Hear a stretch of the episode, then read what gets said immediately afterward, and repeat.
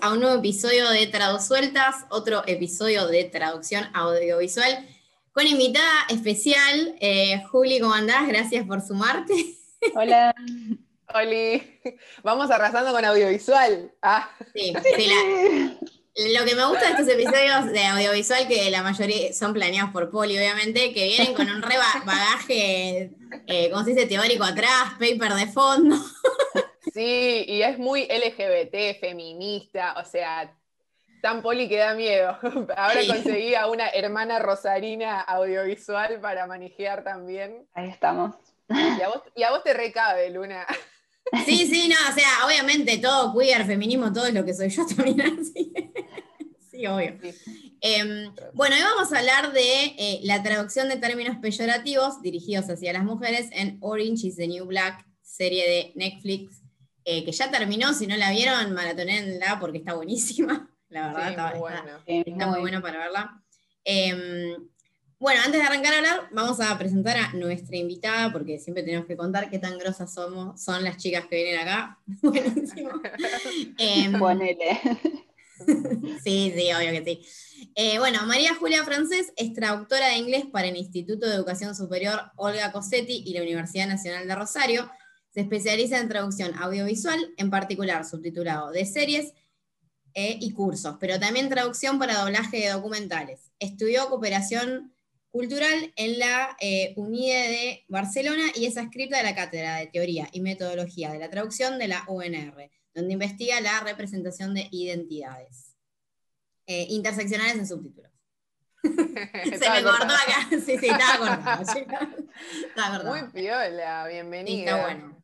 Gracias, gracias. Mucha formalidad esto, porque cuando vos me pediste la biografía, yo dije, ay, ¿cómo será? ¿Cómo será? Y bueno, hice algo así, pero me, parece demasiado serio, no, no sé si me representa muy bien, pero bueno. No importa, porque ahora, ahora viene lo que te representa. Es el único momento serio del podcast en el que yo leo la, biografía, siempre las leo mal.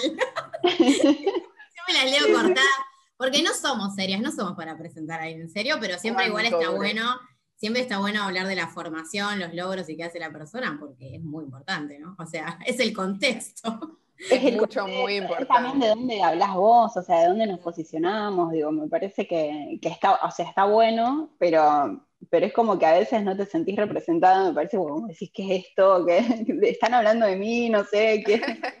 Pero aunque lo haya escrito, sí. Sí, por lo general como que las audiovisuales somos más descontracturadas, ¿no? Sí. Si fuera, si estuviéramos hablando con una correctora de la RAE, qué sé yo, ah, bueno, no sé si le invitaríamos igual a pero... No, hay, hay correctoras copadas, ¿eh? no, estamos así con las colegas, sí, sí, hay gente recopada. No, sí. no, yo dije de la RAE. Dije sí, sí, de la RAE. Ahí tenía, veremos. Tenía cierta mujer en mente específicamente. Sí. Estamos todas imaginando a la misma, sí. Eh, sí, sí, sí, el imaginario colectivo. Vamos a dar un breve contexto, pequeño contexto rápido, si no vieron Orange is the New Black. Bueno, es una serie de Netflix que mm, cuando estaba repasando tu paper, que lo pueden buscar así, la traducción de términos peyorativos, como dijo Luna hoy. Cuando vamos a dejar el link igual, o sea, en, vamos a lo vamos a dejar. Y si lo piden el link, lo piden por Instagram, porque se pueden mandar links por privado, así que pidan el paper. Sí, todo, todo lo que dudas por Instagram. Eh, me gustó cómo lo habías resumido mm, vos, Juli, cuando decís que Orange, la serie, es un gran avance a la narrativa audiovisual. Citaste, lo dijiste vos, no me acuerdo bien, pero me, me quedé con esto. Desde una perspectiva feminista, porque aparte también es una serie que tiene mayormente el elenco de femenino y trata temas raciales, de género, de desigualdad, de clase, o sea, lo tiene todo para mí. Está situado en una cárcel de Estados Unidos, pero, pero trata temas mucho más profundos. Eh, me gusta también, ahora vamos a hablar bien, pero el foco que haces vos, que es mayormente en insultos y términos peyorativos. Es interesante, no siempre se encuentra con, Claro, bueno, está bueno porque, mm, o sea, por un lado, respecto a la serie, eh, no me preguntaste nada, pero yo acoto, ¿viste? es que es así, está estamos sueltas. Es la idea. Bueno, claro, yo em, creo que por un lado, eh, en el artículo quizás sí cito un poco a, gente que dice que, es feminista y que, y que significa un montón de avances en un montón de temas y estoy de acuerdo, pero sí me parece que hay que reconocer eh, otras críticas eh, que un poco lo ponen entre comillas, dicen, bueno, pero la actriz principal es blanca, bla, bla, bla. O sí, es verdad. Digo, y está todo un poco contado a través de, esos lentes, o sea, eh, la comunidad latina está representada, pero también como latinas podemos decir está, cuán representada está. Existe una mm. sola comunidad latina, como medio se deja ver en la serie. Digo, hay un millón de cosas que le podemos cuestionar, pero me parece que sí, eh, en términos de, avance o mm, de, cosas mainstream que, plantean otras visiones, está bueno y fue en ese momento como bastante innovador, a pesar de que ahora por ahí tenemos otras opciones, ¿no? Tenemos otras cosas, pero digo, eh, creo que, que, fue una apuesta mm, jugada de parte de Netflix, porque Netflix también cuando arrancó la serie un poco arrancaba Netflix en el resto del mundo, entonces como mm, eh, interesante eso, digamos, que, apostaran por ese lado está bueno. Y respecto a lo que vos decís de, verlo desde la parte de, términos peyorativos, eh, algo que, se repite mucho es que, bueno, que los términos peyorativos no se estudian tanto, que generalmente si vos haces un curso sobre alguna cuestión específica de audiovisual que no sea técnica y demás, te van a, hablar sobre cómo traducir chistes. y, bueno, eso está bárbaro y sí es importante, qué sé yo, pero, pero me parece que también está bueno hablar de otras cosas que nos incomodan un poquito más, capaz, eh, o, que son un poco más tabú. O lo, traducen de la misma forma, ¿viste? Siempre, siempre. Claro. Y también a mí me mm. parece que está bueno hablar de términos peyorativos, insultos y esas cosas, porque ahora el feminismo está deconstruyendo las formas de insultar. Es como que ya no se dice hijo de puta, o bueno, a ver, decir se dice, pero se intenta, es como que el insulto también es político de alguna manera, ¿no? Entonces se está intentando cambiar eso y está bueno poder analizar. A, mí me encantó, o sea, me encantó el paper porque, no, qué sé yo, nunca me había puesto a pensar en estas cosas, de términos peyorativos específicamente. Pero hay, hay las re diferencias culturales también. Mm. bueno, Poli, yo no sé si a vos te pasa, pero a mí me pasa desde que empecé a traducir audiovisual, que audiovisual creo que debe ser uno de los campos de la traducción que, más tiene que traducir términos peyorativos. Sí, claro. Es como que mm, al principio no, te lo planteas porque decís, o sea, es como, como vos decís, también una costumbre, pones lo que se pone siempre y de repente te encontrás poniendo cosas que en tu vida nunca lo dirías. Claro, pero pará, ¿por qué estoy haciendo esto? Sí, patear traseros, viste, cosas así. Sí, sí, cosas muy extrañas. Y vos decís, o sea, no me lo estoy cuestionando. ¿Y qué estoy diciendo con esto? Y, bueno, empezar, yo me empecé a cuestionar un poco eso desde la práctica, eh, de empezar a cambiar algunas cosas, decir, ¿por qué estoy usando esto? ¿Es necesario? Y de repente me encontré que yo usaba cosas que no eran costumbre, digamos, que por ahí traducía cosas como no, de, de forma distinta, y me lo aceptaban, o sea, estaba todo bien. Y bueno, entonces, ¿por qué seguís con esa, o sea, por qué seguimos eh, con esa costumbre si, si romperla y no, pasa nada, digamos? Sí, sí, no es la muerte de nadie y deconstruimos también por ese lado. ¿Te acordás de algún ejemplo que, te haya causado, que te haya impactado, que decís, me aceptaron la traducción igual? A mí, eh, bueno, en realidad lo que más me impactó fue eh, la primera vez que usé lenguaje inclusivo, o sea, que un lenguaje no binario, eh, como dice la gente con la E, para un chiste y, me lo aceptaron. Y me lo aceptaron, digamos, gente que no, que en general no acepta esas cosas. Qué bien. Wow. Y, era eso, para un, era una mezcla de chiste y, e insulto sarcástico hacia, hacia, digamos, la gente conservadora y demás. Mm. Y, bueno, yo dije, no, no hay otra forma de traducirlo, voy a, voy a traducirlo de esta manera y, nadie dijo, pero además yo no dije nada, no di explicaciones y nadie me pidió, me pidió explicaciones ni me dijo nada, digamos. Capaz que no lo leyeron. No, bueno. No, no me, no me digas eso. No, no, perdón. Me arruinaste la fantasía. Ay, qué mala. No, espero que se hayan deconstruido. No se, no se puede contar para qué era, ¿no? Para que se. No, no se puede, no, se puede. Oh, fuck. ¿Viste cómo es? Nunca se puede contar. Nunca se puede contar.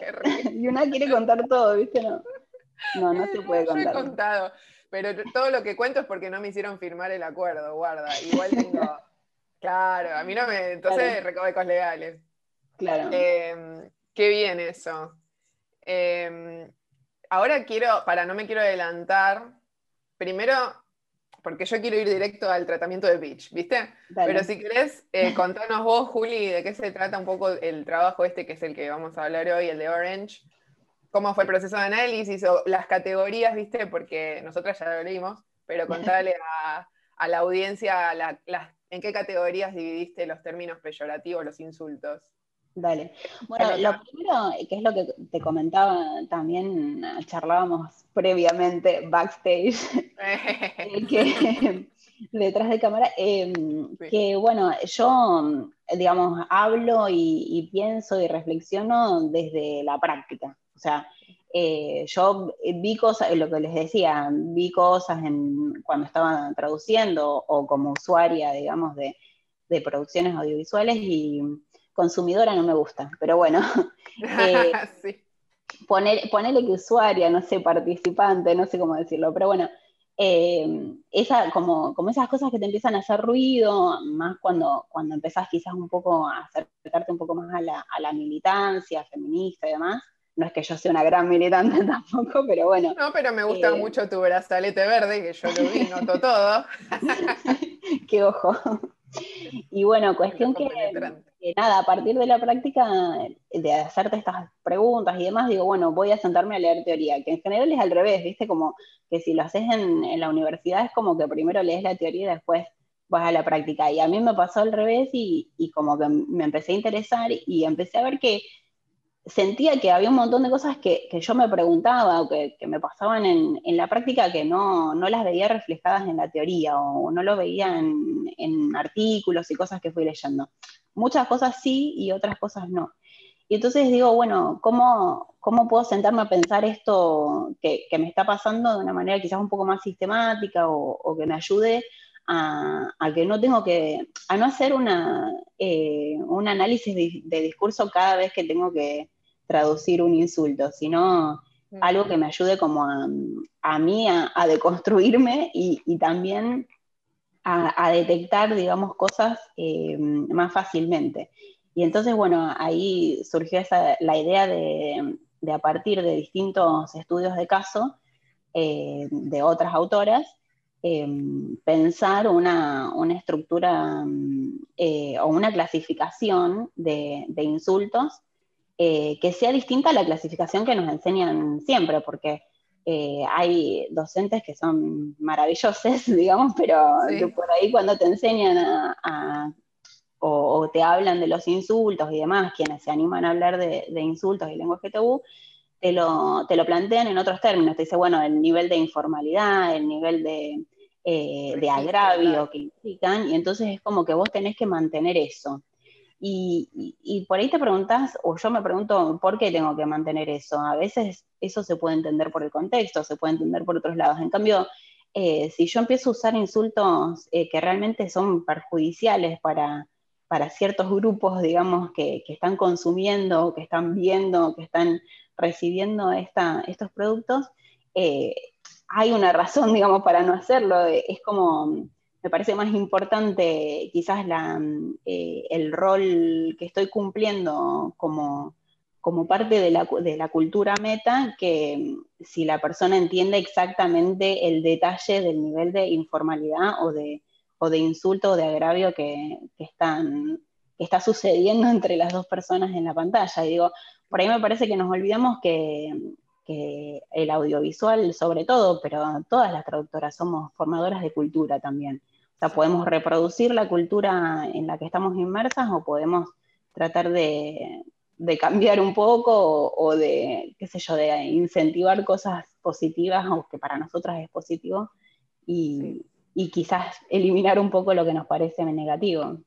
Y aparte la frecuencia. Sí, no, no, no, perdón. La frecuencia con la que putean en un idioma, en una cultura, capaz que no es la misma que con la otra, o los vocativos. Acá decimos mucho boluda, pero no es por insultar, como allá usan mucho bitch, que tampoco es por decir a cada rato perra, puta, o sea que. Claro, sí, tal cual. cada rato no me dicen perra, perra, perra. Entonces, eso está el, estoy spoileando, ¿no? Claro, sí, sí, sí. Eh, vos me, perdón, yo me fui de tema, eh, pero vos me habías preguntado eh, la, clasificación.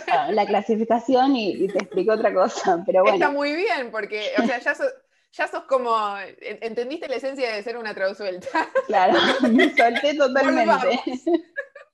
Claro. Eh, bueno, no, la clasificación que armé yo es porque me sirve a mí, en realidad, mentalmente, pero también hay, un montón de formas de hacerlo. Y creo que lo interesante es, número uno, salirse de, estos esquemas eh, que no tienen en cuenta mm, eh, eso, el rol social o, lo que estamos diciendo, o, todas las implicancias que, tienen, que tiene el lenguaje que usamos. Pero también salirse de esos esquemas eh, que por ahí son tan reduccionistas que es, ¿esto es sexista o no es sexista? Y no, digamos, eso tampoco es, digamos, no es que o las cosas son o no son 100%. Y entonces un poco la idea era arrancar, eh, o sea, lo dividí en, tres grupos, pero se puede dividir en otros. Eh, el grupo que es más evidente, digamos, donde más claramente surgen las cuestiones de género, que son todos los insultos que tienen que ver con, con los desvíos o el acatamiento a los principios eh, rectores del género que te toca, digamos, si, sos, si aparentás ser mujer, si estás cumpliendo con esos, eh, con esos principios o no. Em, y ahí tenemos la mayoría de, los términos que son específicos para mujeres y que no tienen equivalente para, para otros géneros, especialmente para varones, digamos. Eh, y después tenemos el grupo de, los que sí tenemos para, para varones, digamos, tenemos versión masculina y es casi lo mismo, pero que tienen una historia para las mujeres. Y entonces eh, no es lo mismo decirle bruja a una mujer que decirle brujo a un hombre. O sea, todas sabemos que no. Y tampoco es lo mismo decirle loca a una mujer que decirle loco a un hombre, porque hay una historia detrás y, y hay una cultura, digamos, que, está diciéndonos cosas sobre, sobre la inestabilidad emocional de la mujer. Y después el tercer grupo, eh, que tiene que ver con, algo que creo que en Río Platense usamos muchísimo, que es el insulto a la inteligencia o el insulto, o sea, insultar otras cuestiones que de nuevo también hay una historia, pero quizás no tan marcada como, como ese segundo grupo. Eso era más o menos lo que, lo que me servía a mí para pensar, eh, para buscar equivalentes, digamos, en, no sé si equivalentes, no es la palabra, pero para a la hora de sentarme a, traducir un insulto, decir, bueno, em, no, ¿para qué? No, prefiero no cambiar de categoría y empeorarla, digamos, si, no es necesario, y eh, tener en cuenta eh, qué, estoy diciendo a lo largo de, de, un capítulo de una serie o a lo largo de una serie entera, si estoy remarcando, reforzando el grupo 1, que es como decir, bueno, la mujer, eh, lo peor que le puede decir a una mujer es puta, eh, bla, bla, bla, o si estoy, digamos, mezclando un poco, usando eh, insultos que no necesariamente, digamos, tienen, tienen tanta implicancia de género y demás. Creo que todos los insultos tienen en mayor o menor grado hay diferencias para cada género, pero eh, me parece que está bueno pensar cuáles son esas diferencias y ver cómo podemos ir modificando un poco esa estructura. Sí, es re complejo. Me gusta, eh, hoy dijiste, tenés que hacer un análisis del discurso cada vez que te sentás a traducir una fucking palabra, ¿viste? Capaz que la gente, no sé si se pone a pensar en esto, pero capaz que te tocó una palabrita sola, todo el mundo la da por sentado, y vos tuviste 20 minutos pensando esa palabrita. O, cuando, días, o días, a mí me ha pasado días, sí. O cuando te piden, ¿para cuándo puedes hacer esta traducción? Y, idealmente quizás para dentro de dos días, pero te toca de la nada una palabra que te cagó el, la, vida, recuerdos de Vietnam. y no sabes en realidad cuánto tardás o qué sé yo.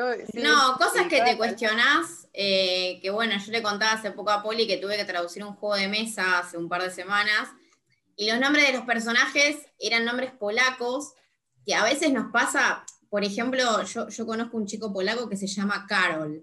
Y realmente se llama Carol y todo el mundo, claro, yo me mandaba mails, yo sabía que era un chico, pero, pero había gente que pensaba que era una chica, porque a nosotros nos hace esas alusiones. Y en este juego había nombres polacos y yo tuve que revisar la traducción de un traductor, o sea, hombre heterosexual em, español, que asumió que todos los personajes eran hombres, y yo fui a, preguntarle a la creadora del juego, che, ¿qué, género tienen los personajes? Son todas mujeres menos este que es no binario. Entonces tuve que cambiar todo. Todo tuve que, ver. O sea, nada que ver. Entonces es re loco a veces como... Porque qué sé yo, yo también, a ver, obviamente, bueno, yo soy yo, Flor, traducilta, nunca lo haría, pero capaz si revisaba otra traductora, ni, se lo percataba. Tipo, che, ¿qué género son estos personajes? O sea, las cosas que, nos cuestionamos. En el capítulo anterior, justo era, el capítulo anterior a este es el de RuPaul y feminismo y la, mala traducción del doblaje de RuPaul y lo negligente y estas cosas que pueden... Entonces, me gusta porque está relacionado a este. A Orange is the New Black, estamos muy en la onda. Em, pero y de un elenco que son todas mujeres. A nosotras no nos pasaría porque o, estás interesada en la causa, en la lucha, en la comunidad LGBT, lo que sea, pero qué, loco, tenemos que estar interesadas en esto al final para hacer un buen laburo, ¿qué? Los, traductores machirulos que tengo acá en, mi cabeza, ¿no? Como le, puse. porque para mí el que hizo ese juego era un traductor que le asigna el género de machirulo. Que ni se calentó, ¿entendés? Por, por revisar eso. Yo no sé si vieron la serie Blackish en Netflix.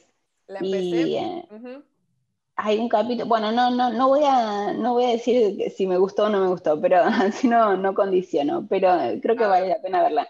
Pero hay un capítulo, eh, yo obviamente escuchaba que ustedes miran todo con subtítulos y doblados y qué sé yo, porque están como todo el tiempo con mente de traductora. Bueno, igual, lo mismo, literal. Y mm, bueno, hay un capítulo donde un, personaje, una mujer, dice que es abogada y, mm, trabajó para mm, Justice Ginsburg. Y la traducción, que estoy 90% segura que es una mujer, puso el juez Ginsburg. Y eso no es, o sea, no es que vos tenés que ser, bueno, para quienes no saben, Justice Ginsburg fue una, eh, una jueza de la Corte Suprema muy mm. feminista, muy activista, un hito, una, eh, digamos, fundamental para, para, un montón de cuestiones de género en Estados Unidos. Em, y, además, digamos, lo que dice esta mujer en el personaje, digamos, eh, claramente da por sentado que, sabemos quién es eh, esta jueza y, la importancia que tiene y demás. Y la traducción, eh, además de quitar todo eso y de ser un error, digo, no es necesario ser feminista para que vos veas que eso es un error, digamos, no es necesario que tener, digamos, conciencia de género o ser eh, no sé, aliade. Es cuestión, para mí, es cuestión de googlear a la gente, exactamente. Es como, a ver, un nombre, vos digo, ¿no? Yo entro con nombres polacos. Menciono polacos porque yo laburé, hice muchas traducciones de juegos eh, europeos, algunos polacos también. Yo googleo a la gente, porque no sé tu género, porque no conozco tu nombre, porque para mí es una cosa muy extraña. Entonces googleo, ¿qué voy a hacer? Pero eh, yo creo que eso, más allá de, digamos, de que sí, como traductoras tenemos que googlear todo, tenemos que investigar y demás, me parece que hay una cuestión de, tener en la, cabeza que eh, si es juez es hombre. y, eso también. Y en, el digamos, y en los juegos seguramente que van a ser todos hombres porque el hombre es eh, el estándar y entonces capaz hay gente que ni se lo cuestiona o que dice, no, esto es ficción, ¿qué importa el género? Listo, pongo todos hombres. No, no, hagas audiovisual, haceme el favor si estás escuchando esto y pensás así, no hagas audiovisual, haces certificados de, educación. Otra cosa que es como que no hay forma de. Es que en realidad el género está en todos lados, digamos, ¿no?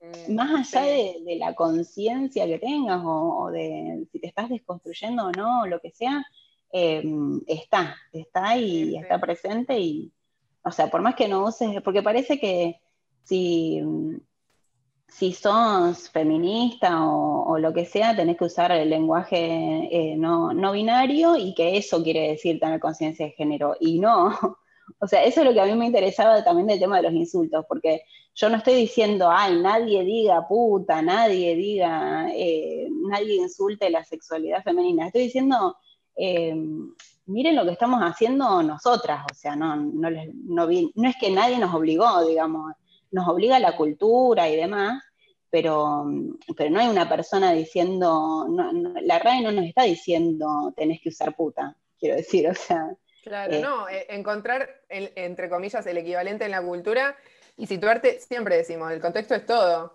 Eh, ¿Es necesario, o sea, acá es necesario representar que había un insulto a alguien o era nada más un vocativo que, que pasó así?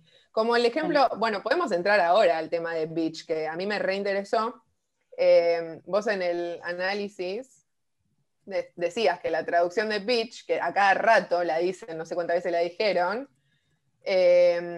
quizás es re común en Estados Unidos, pero acá si vos te pones a pensar, eh, mencionaste la serie española Vis a Vis y mencionaste también la telenovela mexicana Rosario Tijeras, para, para situarnos ¿no? en experiencias de cárceles de mujeres de otra cultura y qué usaban ahí, qué insultos usaban ahí. Em, ¿Querés decirlo vos? Así no spoileo, pero me, interesó esto de cabrona, guarra, pendeja, puta, variedades. hay, muchísimas. Claro, hay muchísimas cosas. E, el español tiene muchísima variedad. Bueno, todas las variedades de español tienen a su vez muchas variedades eh, de insultos. Eh, muchos de esos insultos no, son necesariamente marcados, digamos, no marcan tanta diferencia de género. Eh, y, entonces digo, ¿por qué no usar eso que es mucho más común, eh, que realmente es más natural para, para la cultura meta, que la persona que está leyendo no va a decir, ay, qué raro esta palabra. En cambio, perra eh, es una palabra que, para la mayor parte de las, variedades del español es como extraña o, no se usa mucho y seguramente que no se usa con esa frecuencia. Y una cosa que a mí me llama muchísimo la atención es que, bueno, haciendo un curso sobre traducción de, insultos eh, hace un tiempito, todo el mundo, incluso gente, digamos, estudiantes de traducción o traductoras y demás, eh, da por sentado que bitch eh, quiere decir puta. O no sé si todo el mundo, pero como la mayor parte de la gente.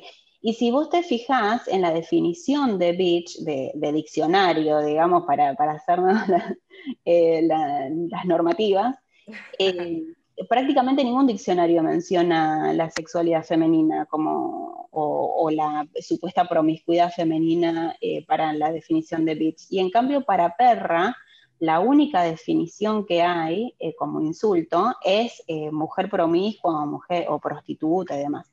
Entonces, sí, es como zorra, golfa, claro, Claro, únicamente eso. Entonces, em, digo, también me parece que hay como un, ida y vuelta entre culturas, ¿no? Entonces, incluso la gente que, estudia inglés y que se dedica al inglés y demás, eh, siente tanta influencia de esa palabra y de, esas elecciones de, traducción que se vienen haciendo históricamente, eh, que directamente cambia, o sea, vos en ningún momento, o sea, yo no recuerdo en ninguna serie o película donde la palabra bitch se use claramente para, para criticar la promiscuidad, entre comillas, de una mujer, porque es un elemento que quizás estuvo históricamente, pero hoy prácticamente no está.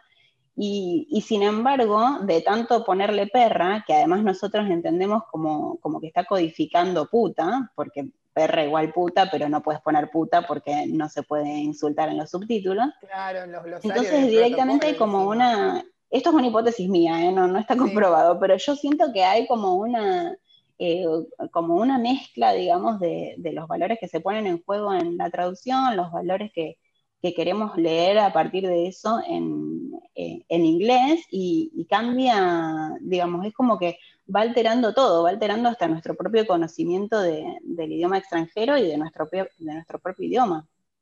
Sí, Sí, al final capaz que terminás sintiendo tu propio idioma como poco natural cuando ves, consumís un producto audiovisual y a cada rato, no sé, lees perra. No me ha pasado igual de leer perra cada rato en el subtítulo, porque aparte tenemos caracteres limitados, tiempo en pantalla limitado, o sea, si no es un insulto que decís, sí, tiene que estar, quizás no va. Pero, mm, pero sí, te sentís como alejada de tu propia lengua o te suena raro. O es como cuando la gente se burla de el rayos y centellas de Batman, ¿viste? Esas cosas así o diablo, señorita. nos burlamos de eso porque no insultamos así. Entonces está bueno, tipo este momento de reflexión de, che, mira, ¿cómo, ¿cuál sería en realidad el equivalente más natural y relevante en nuestro, en nuestro, pasa que tampoco traducimos al español de Argentina nosotras, va, vos no sé.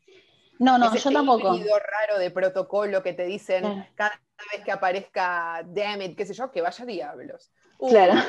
Si vos tengo que ponerlo, Pero de todas maneras yo siento más natural que a mí me pongan un subtítulo cabrona, porque sé, porque escuché, a, no sé, a series, en series mexicanas o lo que sea, eh, que sé que son insultos que, me suenan, o sea, me recuerdan a algo, que eh, perra que no me recuerda a nada y, encima me choca por, no solo por raro, sino por, porque todo el tiempo me está remitiendo a, cuestiones de, sexualidad o de eh, de, represión sexual que me parecen feas, digamos. Entonces, como que estoy, es como, y bueno, y Orange is the New Black tiene muchísimo uso de, la palabra bitch, y, ahí sí es como que ves una acumulación impresionante de, perras que, en un momento a mí por lo menos me termina saturando, es como que digo, es necesario ponerlo en todos lados. Y yo creo que para mí la respuesta es no, y además podés poner otras cosas. Y, em, Pare de sufrir. Mm. Claro. pero bueno, pero eh, otra cosa que yo menciono en, el artículo, que me parece que, lo mencionan otras investigadoras también, que, lo encuentran como sistemático, es que el insulto hacia la mujer siempre tiene que estar y el insulto hacia el hombre no es necesario. Eso a mí me llamó mucho la atención, sí. Si tenés que reducir caracteres o si hay alguna complejidad en el insulto hacia el hombre, listo, ya está, lo sacamos. Y en el insulto hacia la mujer, no, hay que ponerlo. ¿Y por qué? Digamos, ¿qué, qué significa eso? ¿Qué, estamos pensando? Y después hay prioridades en los insultos hacia las mujeres, como que si tenés tres insultos, eh, priorizás cierto tipo de insultos eh, sistemáticamente, ¿no? Em, y decís, bueno, como que este me parece, o sea, sin decirlo conscientemente, ¿no? Pero siempre que tenés que reducir caracteres, pones una cosa, en lugar de usar, yo siento que como traductoras audiovisuales podemos usar eh, las limitaciones o las cuestiones técnicas eh, a nuestro favor y, digamos, darle, darle el, sabor que queremos al, al, subtítulo y al revés, termina siendo para, para machacar más todavía eh, nuestras, nuestros estereotipos y, el bagaje cultural negativo que traemos. Sí, tal cual. Podemos usar, eh, nosotras le damos la voz al personaje que nos parece a nosotros, aparte cuando hay diálogos entre muchos, nosotras elegimos a quién le damos visibilidad, tenemos ese poder. Usémoslo para el bien, chicas. Claro, totalmente. Esa es una gran moraleja, es una gran moraleja para, para cerrar esto. No sé, Lu, si vos querés decir algo más. Yo tengo algo para decir, pero Luna, si vos le querés preguntar algo. No, en realidad, a mí una de las. También, bueno, es que a mí me llamó la atención, pero siempre, esto ya siempre lo hablamos. Es como que al final un poco cuesta pensar qué había en la cabeza de la persona que tradujo esto, porque, por ejemplo, había términos, qué sé yo, todo lo que estaba relacionado con lo queer, que en el inglés le decían dyke, que obviamente es un peyorativo para lesbiana, y en español ponían lesbiana. O sea, es como que la carga de insulto la pones donde vos se te canta. obviamente, a ver, hay una decisión cultural ahí de fondo. Em, pero está, está bueno como que nos vamos dando cuenta, tanto en este capítulo como en el de RuPaul. También pasó en el, en el de Final Fantasy, que Final Fantasy, a ver, es gaming, no es queer, pero sí pasó que le ponían el género que se le cantaba a los personajes sin ser arbitrario, cualquier cosa. Em, creo que la reflexión siempre es la misma, que es como que nos cuesta entender las decisiones capaz por cómo somos nosotras, que nos reinteresa lo queer, lo feminista, lo inclusivo. Em, pero bueno, no sé, es qué sé yo. Está bueno, está bueno también reflexionarlo. No, pero está bueno reflexionarlo porque yo creo que poco a poco eh, se va a terminar este tipo de traducción. De la misma forma que Netflix cambió el doblaje de RuPaul. Yo no sé qué pasó, por ejemplo, habría que, habría que ver, quizás eh, Orange is the New Black en la última temporada tiene otro subtítulo, porque puede pasar, hay siete años en el medio, vos no sé si lo viste, Juli, pero capaz pasa, esas cosas a veces se ven, pasan. Eh, habría que ver si no, no lo analicé, digamos, pero estaría bueno. Lo que sí noto es que Netflix pasó de, eh, por ejemplo, volviendo a la palabra bitch, todo el tiempo traducir bitch como perra a más variedad. Entonces tenés una serie que, por ejemplo, se traduce siempre como arpía, que tampoco es una maravilla de palabra, pero por lo menos, pero por lo menos no está codificando en la cabecita del público mujer igual puta, digamos. Y entonces, digamos, hay otras... Eh, ojo, bitch tampoco es una maravilla de palabra, digo, entiendo que hay todo un eh, un movimiento por eh, retomar el término y resignificarlo y demás, y también hay resignificaciones de la palabra perra en español. No es que, digo, por eso digo que no está bueno decir sexista o no sexista o, o sobresimplificar.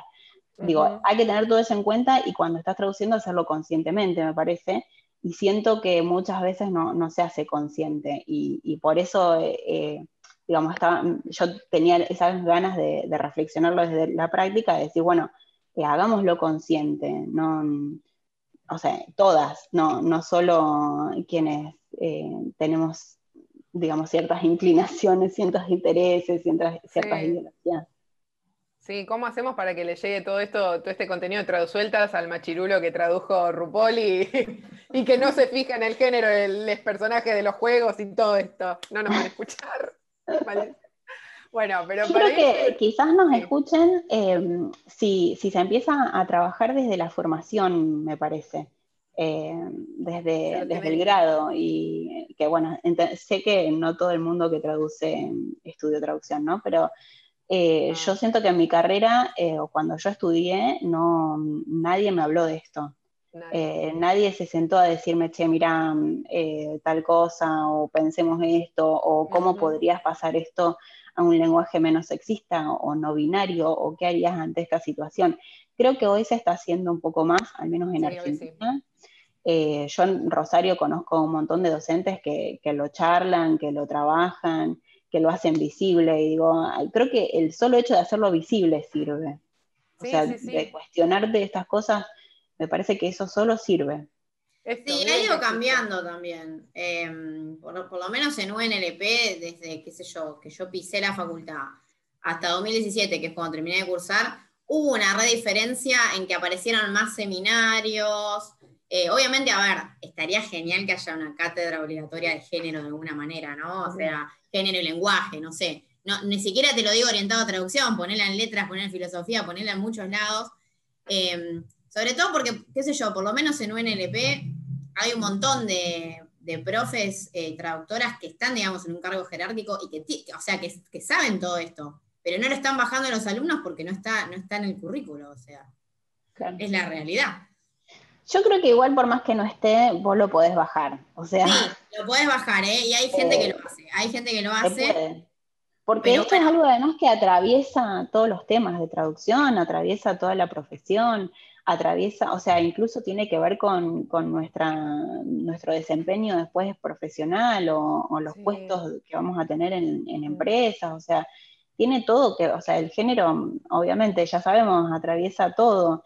Y, no solo el género, digo, también otra cosa es eh, que pensar el género aislado como, como, una, como si fuera que nuestra identidad solo tiene que ver con el género, también es es medio feo, digamos. Entonces, bueno, mm. en el artículo dice eso, pero ahora estoy tratando de, pensarlo desde otras aristas también. Digo, la identidad tiene, la identidad de una persona es hiper compleja, ya sabemos, y, también hay otras cuestiones eh, que se marcan en el lenguaje y que van de la mano del género o que se entrecruzan con el género. Y aparte, eh, ahora estoy pensando y flasheando que aparte estaría bueno también meter más de estos temas en, en la FACU y todo, porque es la. Se habla de eso. estamos evolucionando súper rápido. la mayoría espero. o sea, los contenidos audiovisuales, vos fíjate que hay cada vez más temática queer, más temática feminista, mucho. O sea, hasta se evalúa el elenco que sea equitativo, masculinidad, feminidad, eh, hasta para a la hora de contratar actores, actrices, no lo que sea. O sea, se está, e, es una realidad, chiques, afrontémosla, estaría buenísimo seguir formándonos así. Em, pero me parece, Luna, si, si vamos cerrando, yo quiero antes decir algo que estaba hablando con Juli, que Juli, vos me comentaste que estás también en un proyecto de investigación, porque insaciables, eh, traductoras curiosas e investigadoras siempre, eh, para la UNR que está relacionado a temas de insultos también en traducción audiovisual. O sea, seguimos con los insultos y me encanta. ¿Nos querés contar algo de eso para cerrar? Dale, bueno, yo el, el, proyecto que estoy haciendo es como, porque soy adscripta de una cátedra y ahí es que digo que, bueno, que la verdad es que la cátedra incluye estos temas todo el tiempo y, por más que no sea, o sea, es una cátedra de teoría de la traducción y, está, digamos, presente la cuestión de género constantemente. Y mm, mi idea es, eh, recién empiezo con el proyecto y la idea es trabajar la interseccionalidad de, estas identidades, como decía antes, digo, bueno, más allá de, de la mano del género, eh, cómo, nos presentamos eh, frente a nuestro contexto social cuando usamos ciertas palabras o ciertos insultos o ciertas expresiones o cuando hablamos de cierta manera. Y me concentro principalmente en la palabra bitch porque yo creo que eh, es una palabra que tiene eh, también un bagaje no solo de género, sino también étnico, sociocultural y, y quizás también de clase, eso todavía no sé, y, cómo lo codificamos en español y, qué interpretamos de eso en español. Y a raíz de eso eh, armé una encuestita que también le, pedí a Poli que comparta, eh, para ver un poco qué, un poco cuestiones de insultos en general y, y, ver qué insultos se usan en español, qué insultos conocemos del inglés, pero también qué interpretamos eh, como público que lee subtítulos eh, y que ve, digamos, pues, cosas en inglés, qué interpretamos cuando escuchamos eh, ciertas palabras y específicamente bitch, y qué, qué vemos de esa persona que, que, está usando esa palabra. Entonces, bueno, no quiero spoilear, pero, pero ya empecé a hacer la encuesta em, con un grupo de, del traductorado de, del Instituto Belgrano de Rosario, eh, con una docente que también eh, trata de incluir cuestiones de género en, sus clases, que se llama Eugenia Pugliese. Mm. Le agradezco un montón la ayuda. Y bueno, y, a partir de, esos pequeños resultados me, pareció súper interesante em, cómo eh, se identifica, por ejemplo, el uso de la palabra bitch entre algunas personas que contestaban la encuesta con ser de clase baja no con ser, de, eh, por ejemplo, afrodescendiente o, con alguna cuestión étnica o con alguna cuestión cultural, sino con la clase. Y digo, eso es lo mismo, es lo mismo que están entendiendo eh, las nativas y los nativos, o lo estamos eh, entendiendo por una, porque tenemos esa intermediación de, la palabra perra. ¿Qué entendemos con la palabra perra? Esta, esta lejanía del, del neutro, qué nos dice sobre la identidad de esa persona que lo está usando. Y bueno, un poco eso es lo, eso es lo que quiero trabajar ahora y, para eso está la encuesta. Me re gusta. Después la compartimos, mandame el link que cuando esto salga en tres semanas es como volver a... Pero todavía, todavía sirve, porque le vamos a ayudar igual respondiendo. Bueno, me encantó. Sí, sí, por favor. Muchas gracias. Genial, sí. Muchas gracias, Juli, por. Además, como que está buenísimo cuando invitamos a alguien porque escuchamos reatentas, aprendemos un montón. sí, está buenísimo. Yo hablo, hablo, ustedes, digamos, si no me paran, yo es como que no paro. me copo, me emociona mucho y. Same. Sí, sí, es, es la idea es la idea también para darle a la gente un respiro de que nosotras hablamos hasta por los codos. Bueno, invitamos a alguien que hable igual que nosotros. Claro, miren, nos conocemos bien. Nos conocemos bien, ¿eh? No, no puede decir. Nos conocemos bien. Usted tiene que arrepentirse de lo que dijo. bueno, Eso fue Bueno, todo entonces. Sí, hasta acá llegamos. eh, nos vemos la próxima. Bueno, buenísimo, Juli. Pasanos todo, eh, la encuesta, todo lo que estás haciendo. Sigamos en contacto. Eh, y bueno, nos escuchamos en el próximo episodio de Tradusueltas. Dale. Chau, gracias. Bye. Chau, chau.